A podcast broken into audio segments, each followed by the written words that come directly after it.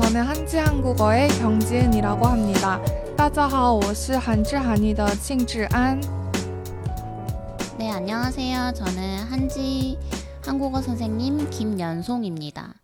大家好,我是韩智韩语的老师金延松. 네, 연성 선생님, 저희가 드디어 2021년 새해를 맞이했어요. 저는 올해 25살이 되었는데요. 어, 올해랑 제가 되게 인연이 깊은 게 올해는 소띠의 해라고 하죠. 네, 제가 이번에 25살이 되면서 소띠가 되었거든요. 네. 네, 그래서 뭔가 어, 새해 포스터에도 보면 소가 되게 많이 나와 있는데 연송 선생님은 혹시 무슨 띠인지 나 연송 老师属什么? 네, 저는 92년생 원숭이띠예요. 음. 네, 네. 혹시 지윤 씨는 네. 이렇게 띠마다 어떤 성격이나 그런 게 있잖아요. 어, 그런가요? 아, 저는 그거를 잘 안 찾아봐가지고 사실 제가 막 이런 거에 관심이 그렇게 많진 않거든요. 혹시 연송 씨가 얘기해 줄 수 있나요? 저도 자세히는 모르는데 소띠는 이제 동물 소를 생각하면 항상 일을 열심히 하고 계속해서 일을 하잖아요. 그래서 성실하다 약간 이런 거랑 음. 원숭이는 이제 재주가 많다 이런 식으로 어른들이 그렇게 말씀하시더라고요. 아. 혹시 그런 거 믿으시나? 궁금해가지고. 对，严松老师刚才跟我问了，每个书生都有自己的性格。 네, 属牛的话表示诚实认真工作，属猴的话表示多才多艺。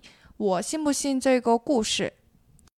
啊，저는처음들어봤거든요근데말씀해주시는거보니까뭔가이해가돼요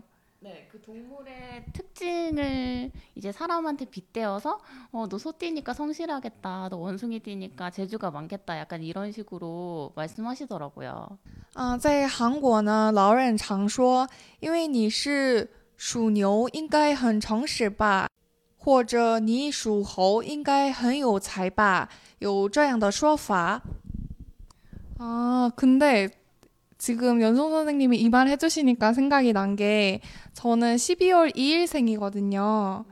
근데 제가 소띠인데 12월 달에 태어났잖아요.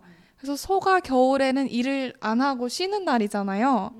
예, 네, 그래서 저희 엄마가 아 너는 되게 어 놀고 먹는 예, 네, 그런 팔자가 될 거다. 그렇게 말씀해 주셨거든요. 아, 以前我妈妈跟我说过，我是十二月出生的。属牛的，因为牛嘛，冬天的时候不工作就休息，啊，所以他跟我说我是吃喝玩乐的命。都和他有关呢，是呀。对，突然间说起跳，哈，立刻就想到呢。哦，这个，这个很有趣呢。因为韩国是跳，所以跳得很多。中国也有这样的吗？ 네, 그래서 저희가 1월 1일 새해 날에 어떻게 보냈는지 근황을 같이 공유하려고 해요. 먼저 연송 선생님 한번 공유해 주실래요? 那今年元旦연송老师是怎么过的呢?可以一起分享吗?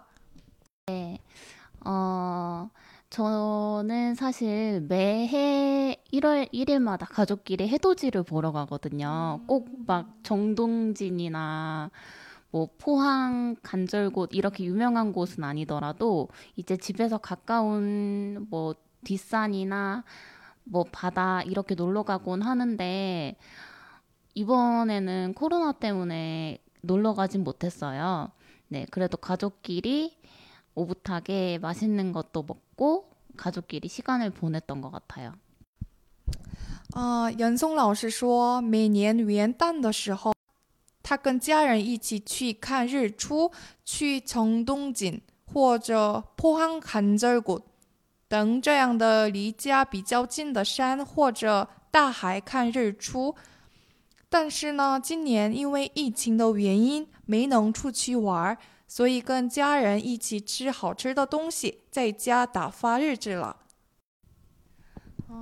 맞아요. 저희가 새해만 되면 한국에서는 해돋이를 보러 가는 사람들이 많잖아요. 그래서 저는 고향이 강릉이었기 때문에 저도 새해가 되면 빠짐없이 앞에 강릉에 바다가 있잖아요.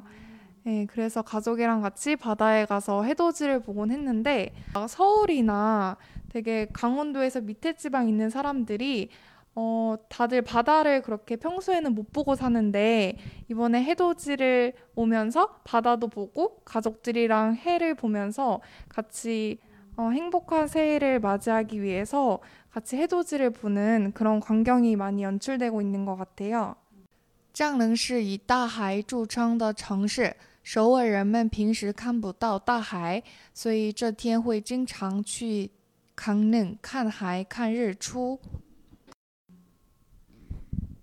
저도 해돋이를 보면서 소원을 빌었을 때 그 소원이 이루어진다 이거를 믿지는 않지만 음.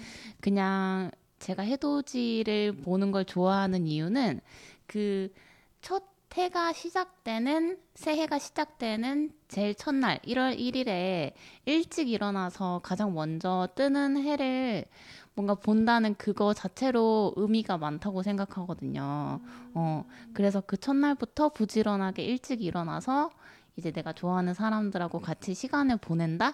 약간 저는 이런 의미로 되게 좋아하는 그런 연, 연중 행사예요. 嗯，연송老师喜欢看日出的原因就是 음. 아, 元旦看第一个升起的太阳本身意义重大，因此要早起和喜欢的人一起度过时间。 맞아요. 그게 되게 의미가 깊은 것 같아요. 저는 새해에, 어, 저도 원래는 이제 새해마다 해돋이를 보러 가는데, 올해는 또 코로나고 하다 보니까 가족이랑 같이 집에서 계속 잠만 잤거든요. 어, 왜냐하면 밖에 나가서 어떤 활동을 하려고 해도 어, 한국에서는 코로나 확진자가 발생하면 계속 문자가 날라오잖아요.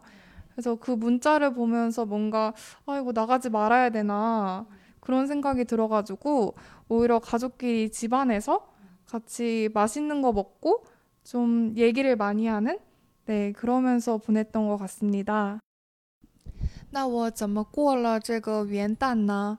因为疫情非常严重，哦，所以不断收到确诊病例的短信，我觉得感到很害怕，所以我和家人一起在家睡觉，吃着好吃的东西，就这么度过了。네한지친구들은어떻게설날을보내셨나요대부분이가족들과함께보내셨을것같아요 어, 작년에 좀 아쉬웠거나 미련이 남았던 일들은 모두 과거로 남겨두고 앞으로 2021년 각자의 방식으로 다들 행복하길 바라면서 오늘은 여기서 마치도록 하겠습니다. 안녕!